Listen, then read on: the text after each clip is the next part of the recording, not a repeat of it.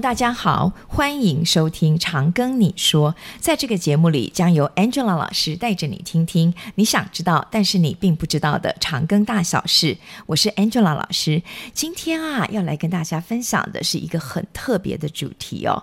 为什么呢？因为呢，这个名词呢，在企业里边我们可以常常听到，也就是行销长。但是呢，为什么我们长庚大学也有行销长呢？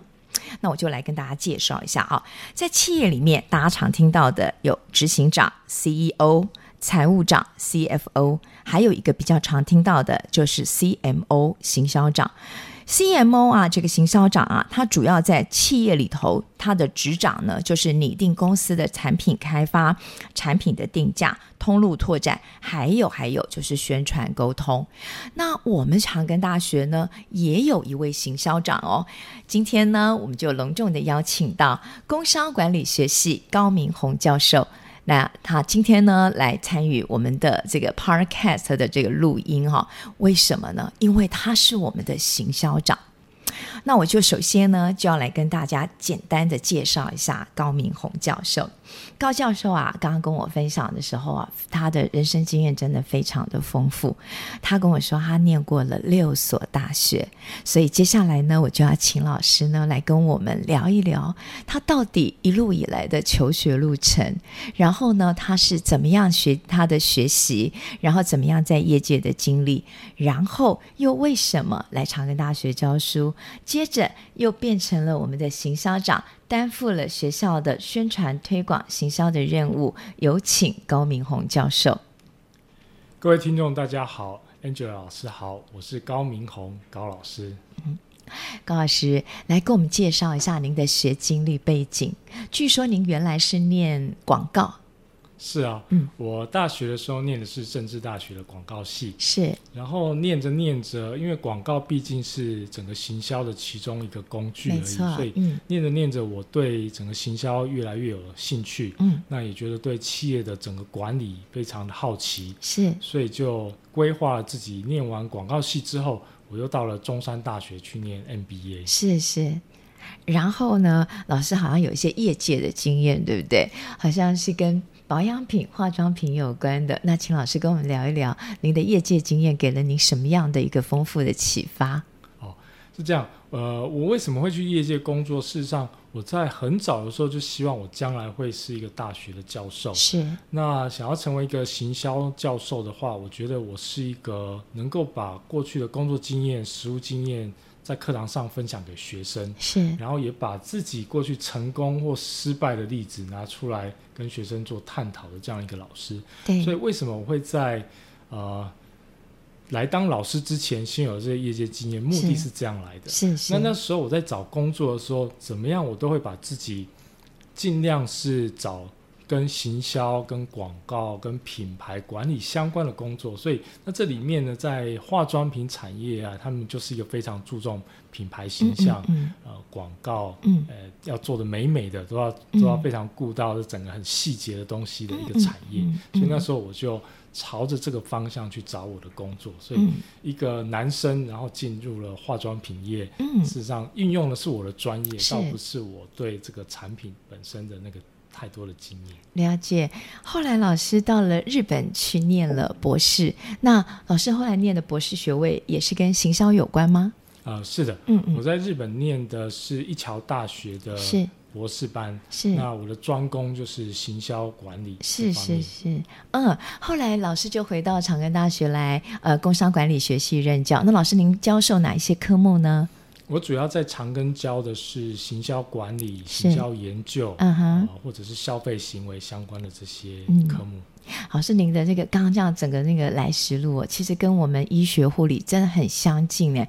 我们都一定要有一些业界临床的一些经验，这些经验呢才能够丰富我们，结合我们的理论，然后与实物的应用，才能够提供给我们学生最好最好的一个角色模范。其实听起来，呃，我们担任大学老师这条路其实是非常相似的。嗯，原来如此。是，那但是老师我比较好奇的就是哦，我们长庚大学哦，一直过去以来都有做一些招生宣传活动宣传，然后就有一些教授成果的一些啊呃发展呃发表。那我们学校其实也有蛮多的啊、呃、媒体，包括。我们的长庚大学 Podcast 也是一个自媒体，但是邢校长跟我都有一个感觉，好像我们都是各自在做，分头在做，好像缺乏一个统整性。那老师要不要跟我们讲一下，后来这一条路是怎么样把它统整起来，变成我们有这样的一个邢校长，然后来做一个统整管辖的一个呃历程？好，这个要说到去年。事实上，是因为本来的龚院长邀请我去参加学校的这个招生策略会议。那在这个策略会议上，我其实只是提供一些，比方说建议啊，或者是将来往哪个方向去做会比较好一点。那说着说着，后来我这个因为在业界工作过嘛，所以参加完那个会议之后，我回家也就也就。又很认真的去收集了好多的资料，嗯、然后写了一个分析报告给我们管理学院的院长。果然是管理人，结果呢？结果呢？这个院长后来又再多次又继续叫我去那一个招生策略会议上做提供咨询也好，或再把我这个研究出来的的内容再报告给大家听。是是。那说着说着，我慢慢就给这个学校也给校长建议是说。我们其实不应该再继续分头马车这样去做宣传。对。当然效果是有，可是可能在那个效率上啊，嗯、或者是效益上可能会比较低一点。嗯，也许应该像一些企业，嗯，它其实上是会有一个类似像行销长或一个叫做行销部门这样的一个角色，嗯，去统筹整个学校的方向，专门统筹，对对，然后带领着大家朝向一个目标，要有一个呃愿景。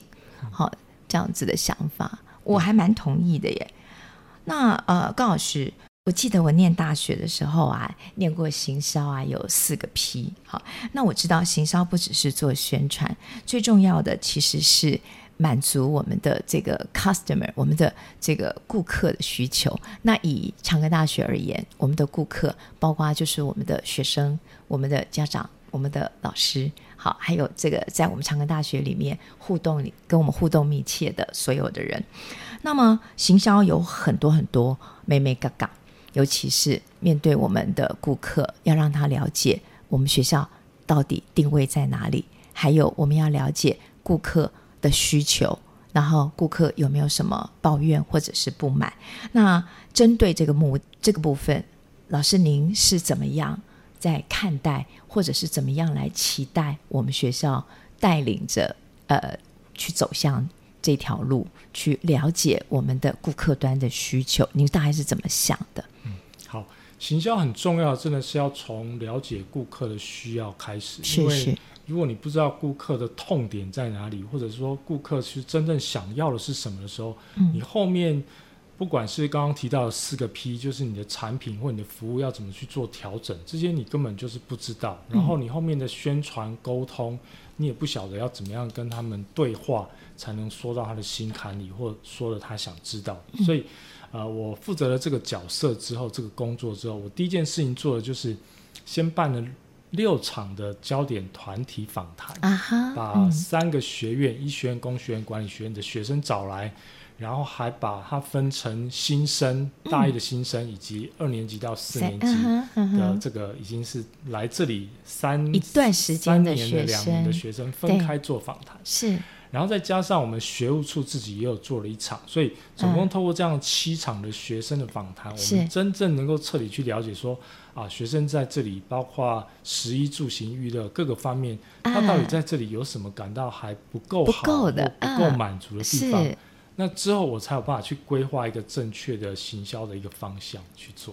哇，老师，您真的是把那个研究的精神用在对客户，哎，对不对？焦点访谈啊，就跟我们在临床上，我们也是要去了解我们病人的需求一样。哇，这个点真的让我好感动。难怪啊，我最近常常看到我们长庚大学的这个啊广告。我们有一个小小的微电影哦，呃，我们有一个 A7 接驳车，这个 A7 接驳车真的好 touch 我哦，为什么啊？因为我来长庚大学好多年，我以前没有车的时候啊，我每一次要从长庚医院。搭车到长庚大学来刚来上班了，啊，我就要苦苦的在医院里面等待交通车。那后来呢，有 A7 集结站以后，也是要苦苦的等待这个 A7 的接驳车。那有时候呢，后来我开车了，我就会在路上接同事。但是啊，我现在发现了有一个小小型的白色的接驳车，好让我他他去哦。来，我们来请邢校长跟我们讲一下这个接驳车的由来。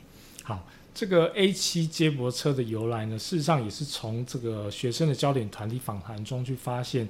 原来学生对于我们这里到外面的这个交通，事实上很不方便，对，觉得还是不太够方便。虽然说捷运已经开通了，但是也许校车的班次没有那么的频繁，嗯，或者说也许校车事实上是把人接到 A 八站院区那边。所以有了这个构想之后，我们想说，哎，那事实上应该要在学校到 A 七站之间有一个比较短程的，然后班次比较密集的一点。的一个接驳车，嗯，那同时有一个考量是说，我们的教职员事实上很多开车来学校，嗯、是。如果这个来到学校的交通改善了，事实上我们不需要这么多人开车来，没有错。但是唯一的问题就是说，他也许搭了捷运到达了 A 七站，嗯，可是 A 七到最后学校的这最后叫做一最后一里路，对，也许不是那么方便。哦。好，那所以我们就整个把它整合起来，嗯，再加上呢，学生对于我们的宿舍区，因为到教学区还有一段好汉坡，对，或者是木栈道要走，那这一段其实走起来，对，没有错，学生也觉得很身体啦，对呀。但是夏天走起来或下雨天走起来，可能不是那么辛苦，对。因此，这整个概念把它整合起来之后，就有了 A 七接驳车的诞生。嗯，而且啊，学生的反应都非常好，教职员反应也很好哦，大家都可以搭乘 A 七接驳车，然后让我们这个接驳车。呢，充分的发挥它的效益啊、哦！好，那刚刚徐校长有特别提到，您用焦点访谈法来了解呃我们的顾客端，也就是我们的学生啊、师长啊，对于食衣住行啊、娱乐方面的面向。除了我们刚刚讲到的接驳车之外，老师还有发现我们做了要对学生做哪一些改善吗？有的，因为我们在这个焦点团体访谈里面。是有跟他们从食衣住行娱乐各个面向去跟他们聊，所以能够了解他们在各个面向的需求。比方说，我们从先从食开始说起，是关于学生的餐厅，我们从访谈中的确也发现了学生 对于我们的餐厅还希望他能够。有更多元的选择，对，是的，是的。然后学生最常提到的就是好怀念以前有麦当劳，没有错，我也是。那所以呢，事实上听完这些心声之后，校长已经去跟麦当劳联络了。哇哦，哦，而且我们做了好多的让利，包括比如说位置让他选，或者说提供帮他其他一些补补贴、资助等等。是。但是很可惜的，就是说，因为麦当劳也考量到我们这边的寒暑假，因为就没有学生了，所以寒暑假没有生意做的情况下，他一整年做下来，可能这个生意不不是很好。是，我们还在说服他，看还没有能用其他的方法去吸引他回来。是是。那除此之外，就算麦当劳不来，我们一样也会在替学生去找到其他其他的类似的类似的商家，是是，来满足学生在吃的这方面的需求。是。而且哦，不止呃，在学餐的这个摊位啊，麦当劳素食这方面的问题，嗯、我们学餐事实上也好多年没有重新装潢了呀。好，我们需要有一个 brand new 的环境。对，哦、嗯，对。而且我们常在国外看见国外的大学生经常会在中午跟那个晚餐的中间，也会在这个 cafeteria 里面讨论功课啊、自修啊，是啊，可以点一杯咖啡，点个甜点，就可以在那边待一一整个下午，也是一个很好的地方。所以，我们事实上也已经找了台塑企业的设计中心开了好几次的会，把学生对这个整个环境的需求融进去。那开会的过程中，我们也邀请了像学生会的一些。代表，嗯，让学生能够在这个会议中，也在提提出他们觉得哪里要改，哪里要增加这样的诉求。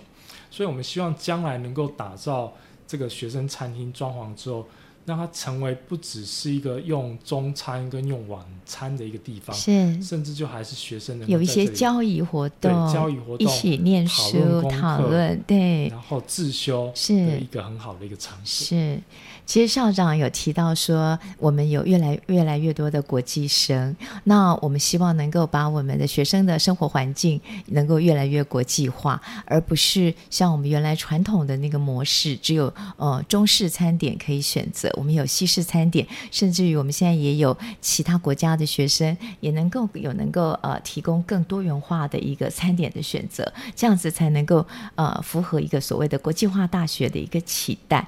那当然了，我再加上邢校长刚刚提到的，如果我们在硬体上面也能够有 remodeling，然后重新做一些改变，哇，其实让我突然间想到，我在美国念书的时候，我还蛮怀念的嘞，那个中午的时间呐、或者是下课啊，跟同学呃去 keep Tira 是找一个角落一起念书，一起写功课，那个感觉，期待，非常非常非常期待哈。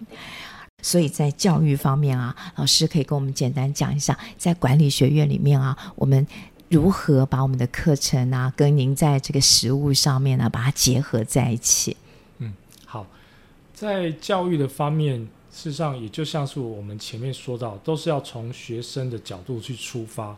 不是说我们的老师想教什么，安排什么课，而是说考虑到学生将来毕业的时候，或者他接下来未来在这个社会上要生活工作所需要用到的技能，都是我们应该要在这四年之中，或者他来这里念两年硕士，应该要给他培养起来的。是是。所以呢，在面对。接下来是一个 AI、大数据、五 G 通讯、IoT、物联网，甚至是电动车时代的来临。对，其实放眼未来，最重要就是一个数位力这样的一个能力。嗯、那为了让学生将来能够有数位力，在社会上、在工作职场上跟人家竞争，我们就会陆续开了很多数位相关的课程。课程那接下来就要请老师跟我们讲一讲了啊！其实呢，我们医学院有实习，据说工商管理学系也有实习，应该这样讲，管院还有工学院，我们都有实习。那么管院到底怎么实习？工商管理学系去哪里实习？在长庚医院吗？